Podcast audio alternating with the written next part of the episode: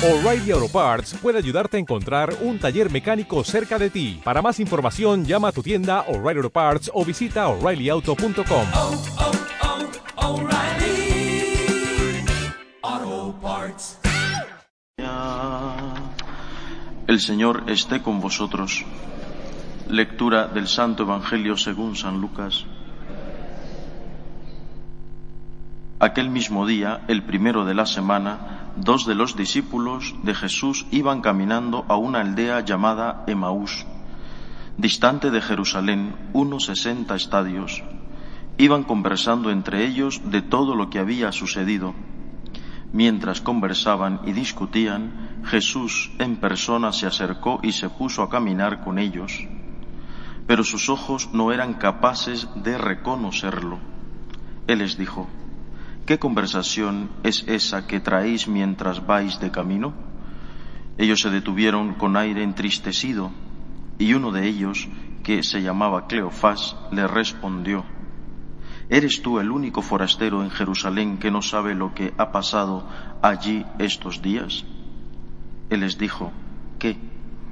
Ellos le contestaron, lo de Jesús el Nazareno, que fue un profeta poderoso en obras y palabras, ante Dios y ante todo el pueblo, cómo lo entregaron los sumos sacerdotes y nuestros jefes para que lo condenaran a muerte y lo crucificaron.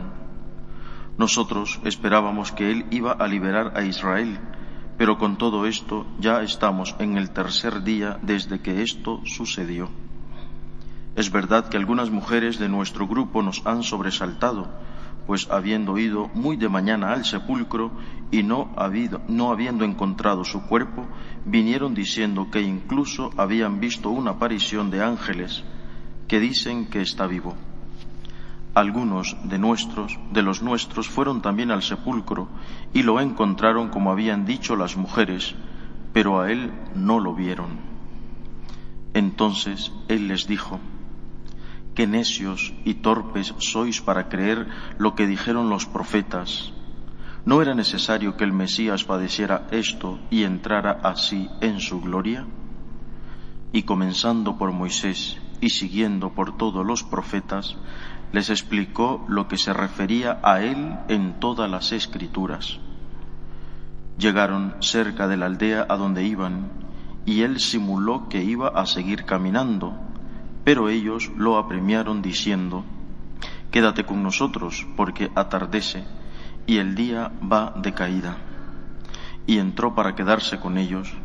Sentado a la mesa con ellos, tomó el pan, pronunció la bendición, lo partió y se lo dio a ellos se le abrieron los ojos y lo reconocieron, pero él desapareció de su vista.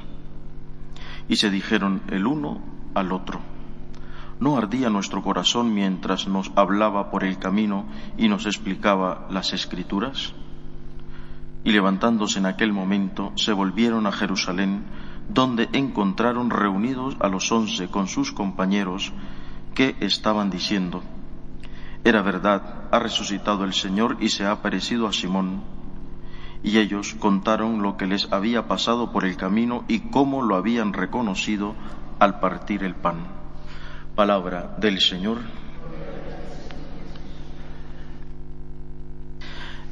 El Evangelio de hoy es, es maravilloso, el famoso Evangelio del camino de Maús. Además, eh, si habéis pues rezado con atención el himno de hoy, de laudes con el que hemos iniciado, hace referencia a este pasaje evangélico. Decía una, un verso del himno de hoy al inicio que hemos rezado, que se enfría este ardiente corazón que me diste. Se enfría cuando llega pues la amargura, cuando llega la tristeza, cuando nos dejamos robar por el demonio la alegría pascual, cuando nos sumergimos en la depresión espiritual, en la depresión psicológica, este corazón ardiente que me has dado se enfría, pero se enfría sobre todo cuando Cristo no está en el corazón. Por lo tanto, hoy Jesús nos invita otra vez a volver a Él. Y hay dos formas de volver a Él, es decir, de permitir que este corazón se mantenga encendido. Cristo ya te lo ha dado ardiendo, te lo dio ardiendo en el bautismo. Allí puso la semilla de la fe, el fuego de la fe. Pues ¿cómo mantener eh, esta llama encendida? De hecho, en la vigilia pascual, cuando el sacerdote pasa asperjando al pueblo con agua bendita, eso significa que hemos renovado nuestras promesas bautismales. Por lo tanto, Jesús, una y otra vez cada año, nos llama a mantener encendido ese fuego, ese fuego de amor por Él, por los demás. Pero por los avatares de la vida, por una circunstancia o por otra, se nos enfría, nos cansamos. Ya no parece fuego, parece hielo el corazón. La primera forma de mantener encendido este corazón ardiente que Dios nos ha dado es escuchando su palabra. Imaginaos cómo tuvo que haber sido esa explicación que les da a estos discípulos. Dice que él mismo se pone a explicarle toda la escritura y todo aquello que estaba referido a él en la escritura, comenzando por Moisés. Tuvo que haber sido una clase magistral de sagrada escritura, de teología, de espiritualidad. Jesús explicando a Jesús cómo él mismo, me imagino, les fue develando desde Moisés todo lo que los grandes profetas iban diciendo sobre él. Esto es lo primero, reencuéntrate, reencontrémonos con la palabra de Dios, escuchemos la palabra de Dios, cuánto tiempo dedicamos a la lectura de los evangelios. El Papa Francisco, antes de iniciar la cuaresma, nos invitaba a que en la cuaresma eh, nos pusiéramos como meta leer los evangelios. ¿Cuánto tiempo dedicamos a leer, no digo diario, pero más o menos regularmente, la palabra de Dios? Y si ya no da tiempo para eso, porque es la excusa, el tiempo, el tiempo, el tiempo, ¿eh? hay tiempo para todo menos para Dios, ¿con qué atención al menos escuchamos la palabra que se lee en la misa, en la Eucaristía. ¿Qué me quiere decir Jesús en la primera lectura, en el Salmo, en los mismos salmos de laudes o vísperas que son también palabra de Dios, sobre todo en el Evangelio? Es la primera forma. Luego, hay otra forma también, la Eucaristía. ¿Cómo reconocen los discípulos de Maús a Jesús al partir el pan? Es decir, en la Eucaristía está vivo, este es el mensaje de hoy, Cristo resucitado. El que hoy vas a comulgar tú es el Cristo que iba caminando aquí camino de Maús con los discípulos. Es el Cristo que te dio el corazón ardiente y que en cada Eucaristía cuando lo comulgas te vuelve a encender el fuego del amor.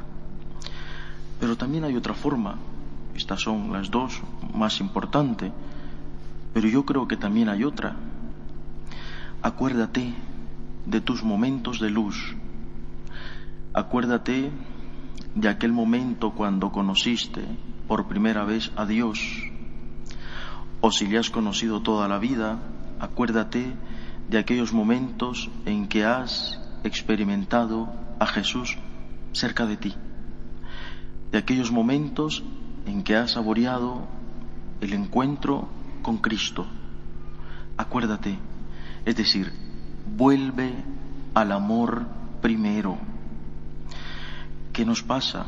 Que el corazón está gélido, está como hielo, y pasa como aquellos matrimonios que tienen muchos años de casados y en vez de que ese amor haya aumentado, se ha enfriado. Y es que, padre, es que ya, ya no es lo mismo. Es que ya me aburre verlo, ya me aburre verla. ¿Qué pasa? Se les ha enfriado el corazón. cuando debería pasar lo contrario. Cuanto más tiempo estoy contigo, más te conozco, más te amo. Esto es lo que nos pasa. Señor, que no me aburra de ti. Cuanto más tiempo esté yo contigo, más tiempo quiero amarte. Con más fuerza quiero amarte.